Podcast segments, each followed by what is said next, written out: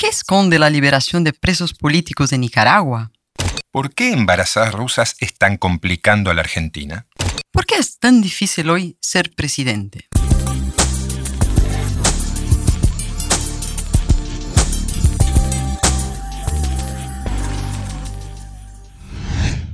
Hola Silvia, qué placer. Llegamos finalmente al episodio 20, ese del que veníamos hablando en las últimas entregas y en Podcast Américas hoy tenemos eh, varios temas eh, bastante asombrosos, ¿no? Pues vamos a hablar, por ejemplo, entre otras cosas, de embarazadas.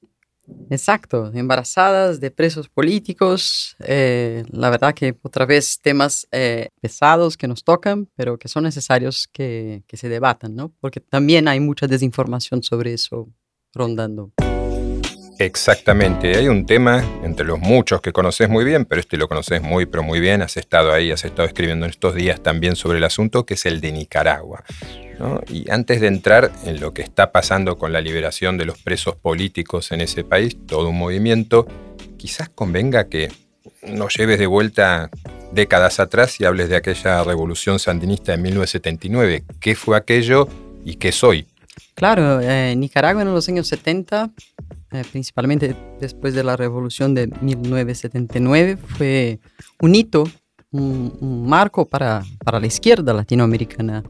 Porque, ¿qué pasó ahí? Eh, varios, eh, varios frentes y varias, varios sectores de la sociedad se, se, unificaron. Fue una cosa realmente única en el sentido de intentar derrumbar la dictadura de Somoza. Somoza era uno de otros dos Somozas, era una familia que había gobernado Nicaragua de manera eh, dictatorial, autoritaria por muchos años. Y hubo un momento que la sociedad no aguantó más e incluso la iglesia entró, los liberales, eh, lo que llamaríamos de centro derecha, se unieron a este grupo que eran los sandinistas, que eran los más a la izquierda, los revolucionarios, los que se eh, eh, eh, hacían el uso de la lucha armada también para derrumbar a Somoza y lo lograron. por eso es tan emblemático Nicaragua en la historia y en la mítica de la izquierda latinoamericana. ¿no? Y uno de, de, de los integrantes de esta frente sandinista era justamente Daniel Ortega, el que hoy, paradojalmente, algo a ser estudiado, hoy se transformó en un dictador, ¿no? Con el tiempo, con derrotas que, que, tuvo en las urnas, con un desgaste por su autoritarismo, se transformó en un dictador, o sea, todo aquello que él combatió en su juventud. O sea, de combatir a un dictador a ser un dictador, una especie de, no sé, Jason en Martes 3, esas películas de terror donde la pobre víctima termina siendo el asesino para el siguiente capítulo. Eh, perdón, Daniel Ortega, por este símil, pero bueno, es para dejarlo bastante claro y seguramente no es exagerado. Em, y para traerlo al presente, este Daniel Ortega, que se ha convertido en dictador, ahora está liberando presos políticos. Otra vez una paradoja. Daniel Ortega libera presos políticos, aquel hombre que luchaba por la libertad.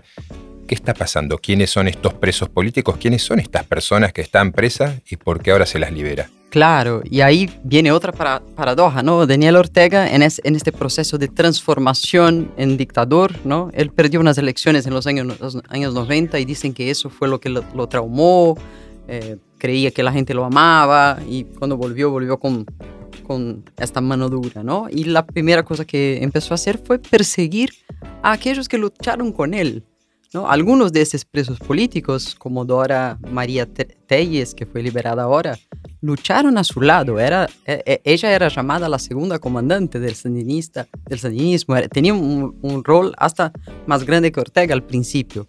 Y, así son también, eh, es el perfil eh, de varios de los presos políticos. El caso de Sergio Ramírez, ¿no? que hace años que vive en España y fue su vicepresidente. Fue su vicepresidente y hoy es un, crítico eh, total a Ortega y, y, solo no fue preso porque estaba en, España, ¿no? Hubo gente que escapó y que ya venía de una, de una diáspora nicaragüense bastante intensa, de, de, gente que era cercana a, a, a Ortega. Y entre esos presos políticos, vale eh, recordar también que están los siete, siete, atención, eh, candidatos a la presidencia de Nicaragua que iban a concurrir con Ortega en la última elección. Meses antes de la elección, Ortega mandó prender a los siete. Eso es, de alguna manera, solucionar la elección mm, con cierta facilidad, ¿no? Es decir, tenés siete rivales y los metés preso a todos. Exactamente, exactamente. Y estas siete personas estuvieron presas hasta ahora y ahora son liberadas y son enviadas a los Estados Unidos. Sí, ahí empiezan los misterios o por lo menos las historias que no están totalmente contadas como fueron en términos de bastidores, ¿no? Porque ellos salieron de la cárcel y fueron directamente a embarcar a un vuelo a Estados Unidos. Y el secretario de Estado de Estados Unidos, Anthony Blinken, ya inmediatamente soltó un tuit diciendo van a ser muy bienvenidos los presos políticos de Nicaragua en Estados Unidos, lo que nos hace pensar que por ahí el gobierno de Estados Unidos estuvo charlando con Ortega. Hay evidentemente un acuerdo, ¿no? Hay un acuerdo. No hay otra manera, si no, no salís de la cárcel y te hace un aeropuerto a Estados Unidos. Exacto, y bajas en Washington y van todos, todos no, muchos fueron a hoteles ya, ya reservados, ya preparados para eso, y algunos al hospital porque estaban sufriendo torturas, abusos. ¿Y es un acuerdo a cambio de qué? ¿Qué podemos pensar? Mm, ahí está un poco el, tema, ¿no? Eh, se puede pensar que es por, por, por, por, bajar sanciones, ¿no? Ortega, así como Maduro, como Díaz Canel, como otros eh, autoritarios de Latinoamérica, tiene un montón de sanciones en contra de él. Ortega tiene Nicaragua tiene problemas económicos graves desde, desde la caída económica de, Venezuela, ¿no? que le fornecía petróleo. Eh, entonces, puede que sea una bajada de sanciones, pero eso es algo que está por explicar o por ver en los próximos meses. Y mientras se devela el enigma, qué es lo que negociaron Washington y Managua, hay un dato esencial que vos también comentás en tus crónicas, que es que Ortega le sacó la nacionalidad nicaragüense a los liberados y eso lo comparabas con algo que solo sucedió ¿dónde? Sí, eso sucedió en, Chile durante la dictadura Pinochet. Pinochet al, mandar el, al exilio, eh, muchos de sus opositores le sacó la, la, nacionalidad chilena, lo que es una cosa obviamente inconstitucional, ilegal, no se puede sacar la nacionalidad a alguien. Y medio que condena o, restringe a esos presos políticos de, por ejemplo, salir a, dar conferencias en Europa o a juntarse en otro país. Eh, igual va a depender un poco de lo que Estados Unidos pueda ofrecerles, ¿no? Porque hasta qué punto, es decir, si les quita la nacionalidad, ¿cómo podría seguir ejerciendo poder sobre ellos e impedirles que den conferencias o hablen o demás? Bueno, tendrán pasaporte para viajar, ¿no? Pero algún país se encargará de darles el suyo, ¿no? Puede ser Estados Unidos, puede ser algún eh, país europeo. Ahora, otra vez, ¿no? De luchar contra la dictadura, convertirse en dictador, eh, de ser emblema de la izquierda, a imitar a Pinochet. ¿Qué camino el de Daniel Ortega? Totalmente, totalmente. Es una transformación. Hay muchas teorías de gente que estudia o que, que, estuvo en, Nicaragua en los últimos tiempos que tiene que ver con, primero con esa derrota que él tuvo en los años 90 para Violeta Chamorro, eh, que él no, nunca se, recuperó de eso y por eso se transformó en hombre autoritario. Otros dicen que fue un infarto que casi lo mató y que le salvó, parece, la vida Rosario Murillo, que es una persona también bastante eh, eh, complicada y compleja de explicar, que es su mujer, ¿no? Él apartó a todos los guerrilleros, gente que lo acompañaba en el sandinismo y se unió nada menos que solo con su mujer es además la vicepresidenta del país. Es la vicepresidenta del, presidenta del país, es la que hace las comunicaciones. Todos los días hay una hora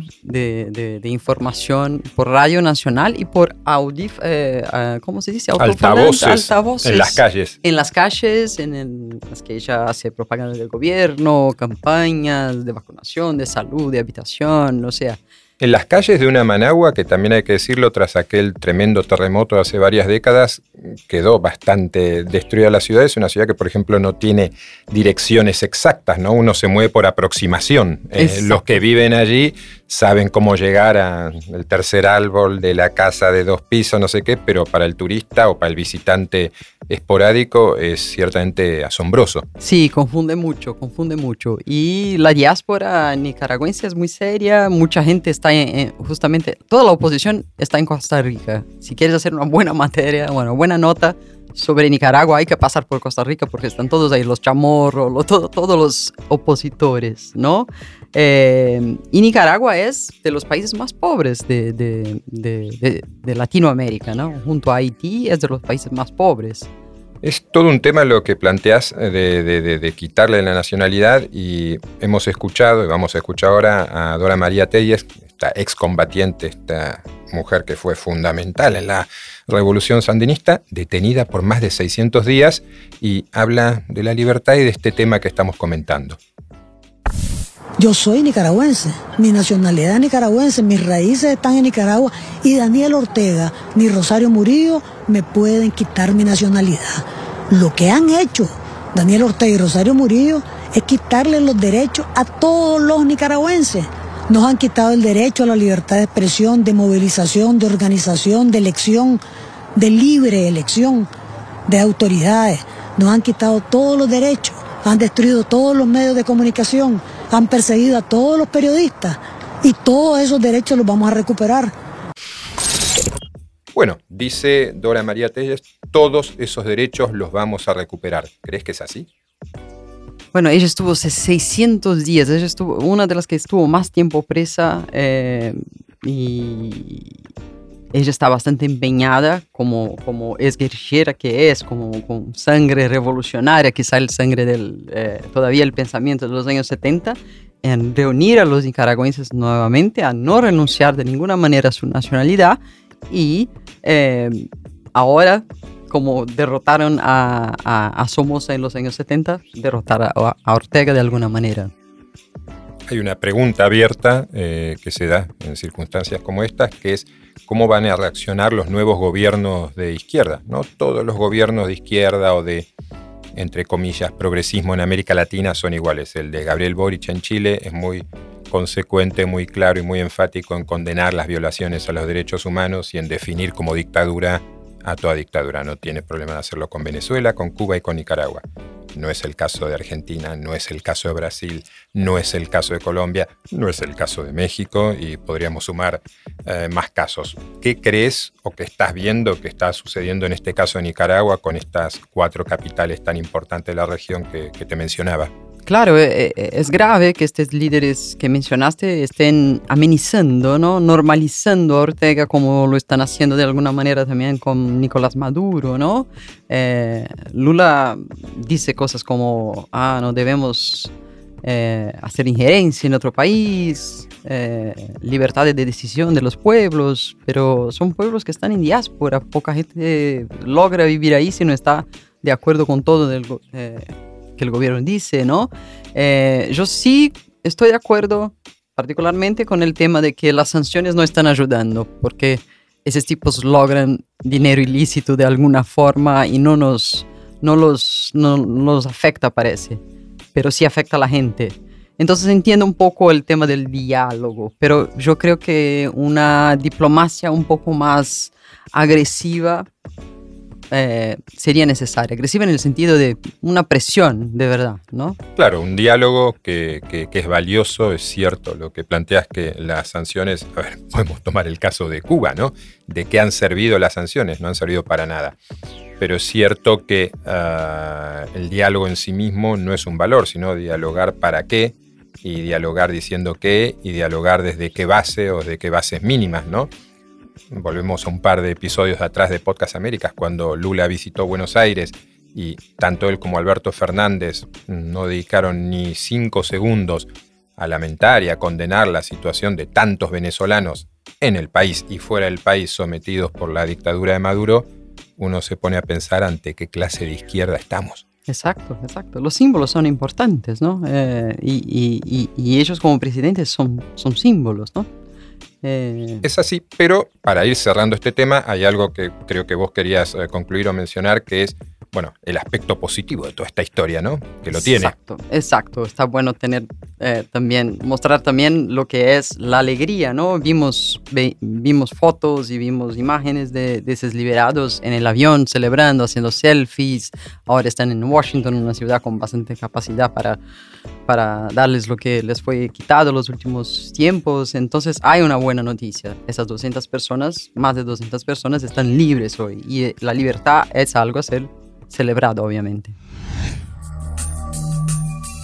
Y la libertad eh, de, los presos políticos nicaragüenses nos lleva ahora a la libertad de mujeres rusas o de sus hijos por nacer o no sabemos exactamente qué, pero la cuestión es que en Argentina, en estas primeras seis semanas de 2023, eh, han entrado 22.000 rusos, la mitad de ellos son mujeres. De esas 22.000 personas, solo 9.000 se quedaron en el país y solo unos 2.400 tramitaron los papeles para residir. Ahora bien, eh, se está viendo esto en Argentina casi como una invasión de mujeres rusas embarazadas, lo que es un verdadero uh, contrasentido, es decir, en estos vuelos principalmente de Ethiopian Airlines, ¿no? desde Moscú con escala en Addis Abeba para llegar a Buenos Aires, no desembarcan dinosaurios carnívoros, desembarcan mujeres embarazadas, que se supone que no es precisamente eh, algo dañino, ¿no? algo que temer. Ahora bien, los medios argentinos y el propio gobierno argentino, en una comunicación notablemente confusa de todos los hechos y de su política, están convirtiendo esta situación, que tiene sus aristas problemáticas, en un problema muy grande.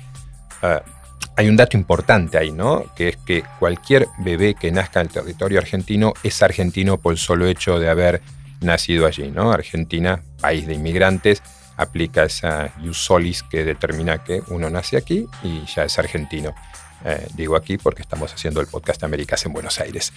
Ah, no sucede eso con muchos otros países donde uno puede nacer ahí y ser una pátrida. Ah, pero bueno, hay mucho lío, hay mucho comentario sobre el tema, seguramente tienen parte que ver con lo que es el vacío informativo del verano, recordemos es verano en Sudamérica en estos momentos, tendrá que ver también con que es una historia potente el sentido de mujeres rusas embarazadas, mujeres que huyen de un país en guerra y que están por dar a luz.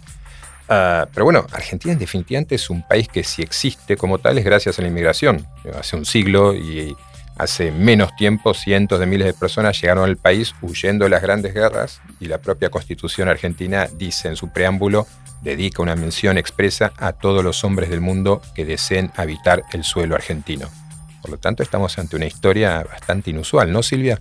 Claro, claro. Eh, la verdad es que da la sensación un poco que, mucha gente que está reaccionando mal a la llegada de estas mujeres y de, estos eh, inmigrantes rusos que no conocen esa historia, ¿no? De un país que eh, recibió italianos, españoles, eh, eh, oleadas distintas, ¿no? Africanos, más recientemente de países linderos, ¿no? De Perú, de Paraguay, y, ahora más, recien, más recientemente entonces de venezolanos, ¿no?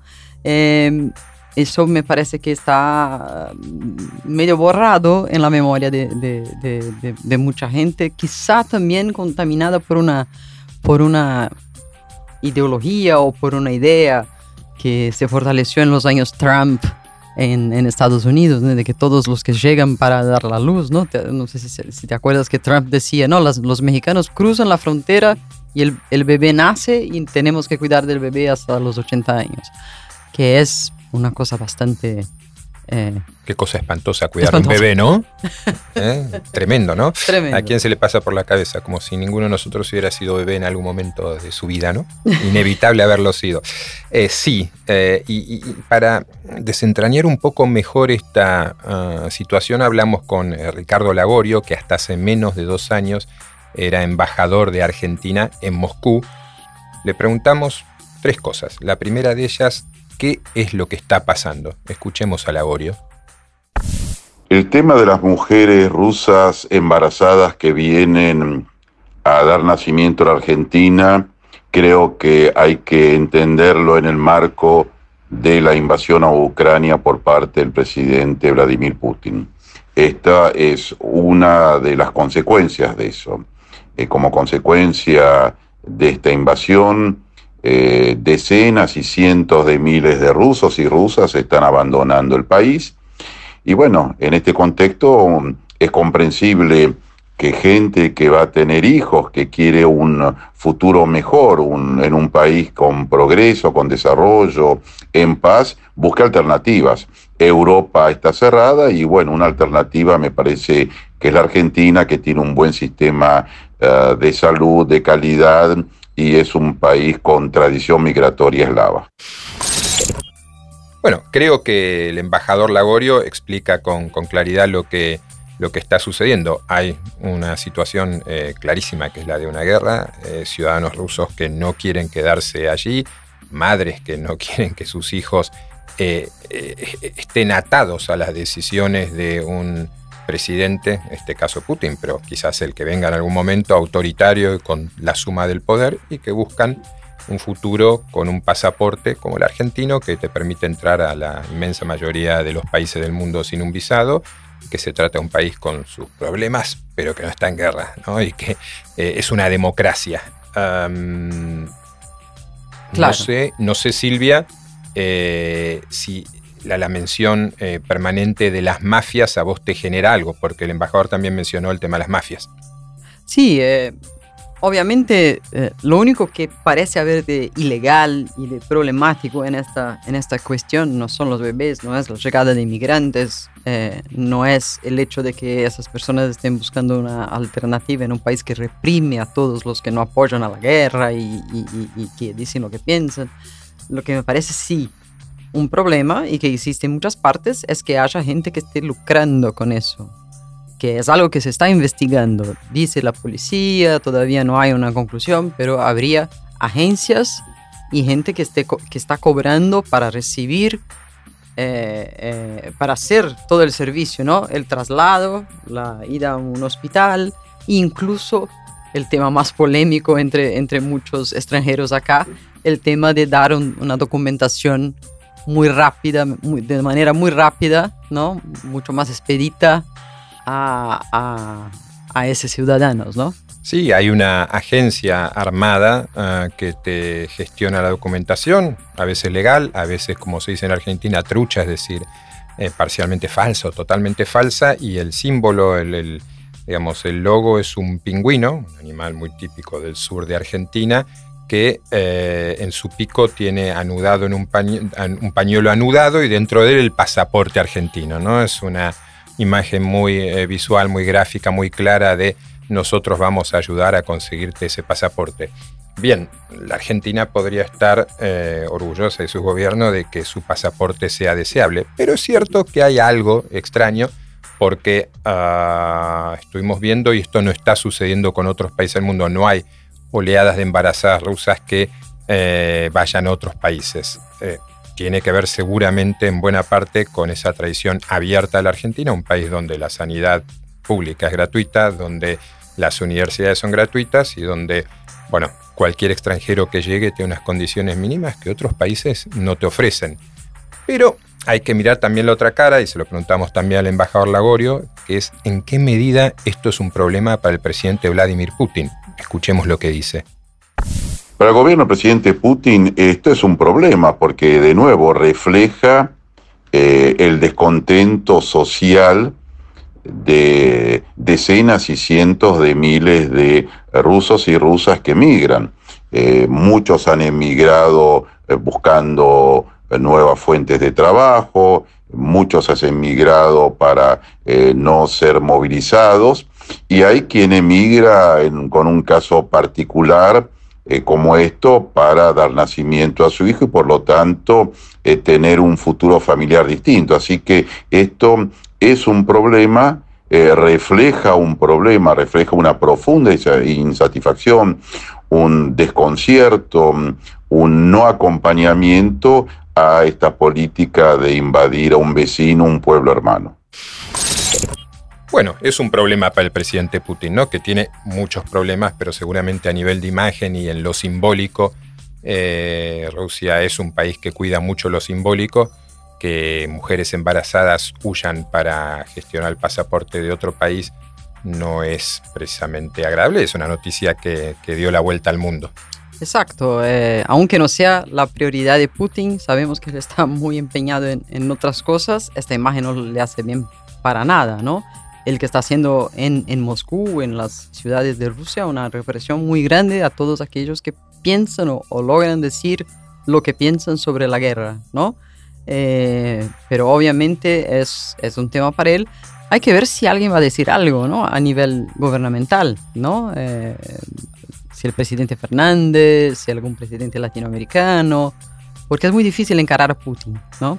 Es muy difícil encarar a, a Putin. Eh, recuerdo alguna vez hablando con el expresidente Mauricio Macri, le pregunté si Putin era tan duro como eh, parecía ser y él me contestó con una repregunta. Me dijo, ¿duro? Durísimo. Por lo tanto, uh, si un jefe de Estado tiene esa sensación, eh, me imagino que el hombre efectivamente es duro y lo estamos viendo, ¿no? Ha invadido nada menos que un país vecino y, y, y, y sigue en, en, esa línea. También es cierto que Alberto Fernández es, antes que Jair Bolsonaro, curioso, uh, el presidente que visitó casi último a, Putin en el Kremlin antes de que comenzara la invasión a Rusia, de la que en estos días está a Ucrania, perdón, de la que en estos días está cumpliendo eh, precisamente un año. Yo me imagino que eh, el presidente Fernández evita hablar de este tema, o alguien como el ministro de Interior, ya hablaremos de, él, y solo la comunicación fluye en forma un tanto desordenada a través de Florencia Cariñano, que en Argentina es la directora de la Dirección General de, Migraciones, porque hablar del tema es complicado. Por un lado, uno podría decir, bienvenidos todos los que quieran eh, habitar el territorio argentino, por otro lado, estás ofendiendo a un socio comercial eh, y, político, en cierta forma, como, como especie a todo Rusia para, para, para la Argentina. ¿no? En ese sentido, le habíamos preguntado también a Lagorio si él entiende desde su experiencia que el gobierno argentino no podría haber encontrado una forma de manejar esto mejor y nos dijo esto.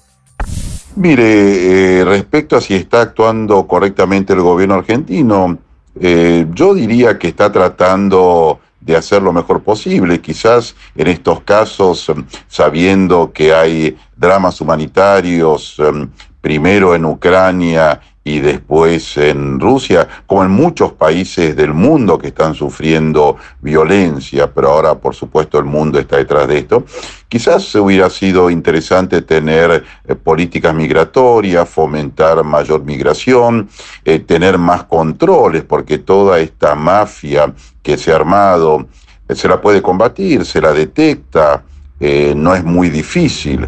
Así que me parece que la Argentina tiene que separar el tema de las mafias con el problema de fondo, que es gente que busca un um, escenario a futuro mejor y la Argentina, país de migraciones, debe seguir siendo un país de migraciones. Bueno, creo que el embajador es comprensivo con la situación del gobierno.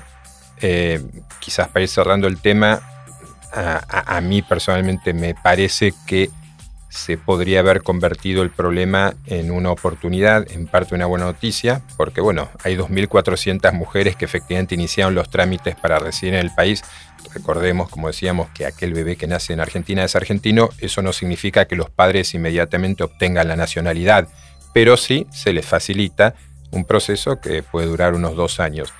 Uh, la Argentina necesita inmigración, como muchos países, es un país el octavo más grande del mundo con apenas 46 millones de personas, y muchos de estos inmigrantes, la inmensísima mayoría, tiene un buen nivel económico y educativo.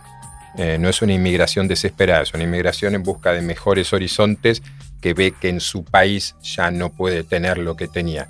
Y hay otros que están aprovechándose de estos conseguidores que les cobran 15 mil, 20 mil dólares por el trámite, ¿no? Sí, eh, leí hasta 30 mil, 35 mil, ¿no? Eh, hay, uh, la policía hizo unas redadas en algunos de estos lugares y encontraron de verdad mucha plata. Eh, sí, se nota que es, son, familias pudientes, ¿no? Familias ricas eh, rusas, hasta porque es un trayecto largo y tienen que empezar pensar en que van a dar la luz y tienen que llegar con algo acá, ¿no? No es como los venezolanos o como otros eh, que no tienen tantas condiciones y que muchos vienen a pie a veces, ¿no? Caminando desde Venezuela, aunque no se crea. Aunque no se crea, sí. Desde, desde, Rusia no se puede venir caminando hasta Argentina, pero bueno, se, se llega en avión, pero se llega. Es una historia sobre la que seguramente vamos a volver. Y, antes de, cerrar el podcast de hoy, nos preguntábamos en conversación, vos y yo, antes de, grabar esta vigésima edición, ¿por qué es tan difícil hoy ser presidente en América Latina? En general en el mundo, pero en América Latina se está tornando notablemente difícil, ¿no? Los presidentes se queman políticamente con bastante velocidad, las esperanzas eh, se licúan velozmente, esa historia de los 100 días de luna de miel es una antiguaya que ya no tiene ninguna vigencia. Y hablando de esto, surgió en nuestro auxilio el presidente de Argentina, Alberto Fernández, ¿no? que admitió en público que querría echar a su ministro del Interior, leal a Cristina Kirchner, pero que no puede. Exacto, que no puede y que ni siquiera habla con él entonces, ¿no? Y, es un ministro, nada menos que el ministro del Interior, ¿no? Un eh, ministro importante, eh, Guado de Pedro, que tiene una oficina muy cerca de la suya, en la misma Casa Rosada, y que no, no solo no le responde, no le obedece o no le habla, como él tampoco habla con él. Y Fernández eh, en su manera muy blasé a veces de, contestar preguntas y de, salir de situaciones así, dice, bueno, no importa, el que gobierna soy yo y no hay problema que no hable con un ministro. Lo que dejó a nuestra colega María O'Donnell, que hizo la entrevista, eh, bastante espantada. ¿Cómo es posible? Es, es, su gabinete, es su ministro. ¿Cómo es que no, no le habla? En un tema como ese de los rusos, por ejemplo, o tema de Venezuela, todo eso es el Ministerio del Interior el que es responsable, ¿no? O sea, no está hablando como Vado de Pedro sobre el tema de los rusos, ya, es una cuestión en abierto para ahora, ¿no? Él es el presidente, ¿Cómo se, ¿cómo se puede entender que no tenga autoridad sobre uno de sus ministros, ¿no? Y un ministro que coquetea con una posible candidatura presidencial mientras el presidente se plantea lo mismo, ¿no? Tampoco hay muchos precedentes en un país de un presidente que busque la reelección y desde su propio gobierno un ministro lo desafíe. Lo normal es que el partido se encolumne detrás del presidente, pero bueno, el actual gobierno argentino es bastante especial y como vos decías en la entrevista que le hizo María O'Donnell, eh, tenemos un minuto que es de antología, escuchemos. No sé, preguntar a Pedro qué Pero, ¿qué sentido tiene, digo, ministros que no hablan con el presidente? Pueden pasar meses de un ministro sin que... No sé, no tengo idea, yo soy presidente. Con el presidente hablo todos los días. no, pero, o sea, ¿tiene sentido? Digo, ¿cuál es el sentido de, que, de que haya todavía una integración? Yo, vuelvo, a explicarte, porque por ahí no, no fui claro. No voy a dedicar un segundo a eso. No, pero me imagino que uno como presidente quiere ministros que le respondan. yo tengo, yo sé, yo sé con quién, yo sé con quién puedo gobernar y con quién no, y yo gobierno con los que puedo gobernar. Aunque estén adentro del gabinete. Yo, yo, yo sigo gobernando, no importa. Bueno, yo gobierno con los que puedo gobernar, dice. Eh, ¿Te parece un buen método?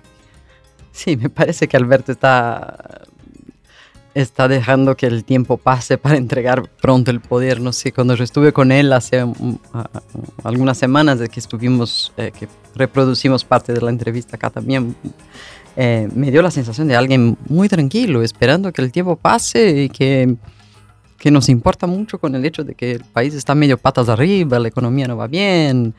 Eh, entonces con esta misma, este mismo tono medio blasé, medio, bueno, es un problema más, ¿no? Trato ese tema como algo menor. Claro, él, él, ha dicho en los últimos días también que la economía argentina es la segunda que más creció en el mundo en los últimos dos años, solo superada por China. Cifras o datos que después son desmentidos por la realidad porque alcanza con mirar las cifras y se ve que, que no es así. Pero es interesante lo que contás porque has estado con él, lo has visto muy despreocupado, muy relajado, pero te dio a entender, como lo está dando a entender, que quiere ir por la reelección. ¿Esto es así? Sí, eh, no, no, contestó directamente sí, pero dijo que está seguro de que el próximo presidente es de frente de todos y que si el partido quiere será él. Pero sabemos que hay una interna ahí, como esa palabra tan argentina que me gusta mucho, eh, que pone su grupo contra el grupo de Cristina Kirchner y Guado de Pedro, este ministro en cuestión, es un, un, un, una persona fiel a Cristina Kirchner. Entonces eso va a ser todavía tema para muchos podcasts hasta, las elecciones, pero ya vemos ahí que hay un, tema por la propia candidatura de, los peronistas. Seguro, creo que volveremos sobre el tema, como volveremos probablemente en el próximo episodio sobre Brasil, porque no hemos podido tocarlo hoy, pero Lula estuvo de visita en la Casa Blanca, esa visita que Alberto Fernández no ha logrado en sus tres años, la tenía agendada, a Joe Biden le dio COVID, se postergó y quién sabe si se haga, pero en esos primeros, eh, ese primer mes y medio de gobierno que lleva Lula, se ha reunido con los principales líderes políticos del mundo en persona. Eso habla de un Brasil de vuelta en el mundo y seguramente eh, sea tema, objeto de análisis para el vigésimo primer episodio de Podcast Américas, porque este, el vigésimo Silvia, se nos termina. Se nos termina. Ahora hay que ansiar por el, el trigésimo. Eso, vamos por los 30 y por más. Un placer como siempre y nos estamos escuchando. Un placer y hasta pronto.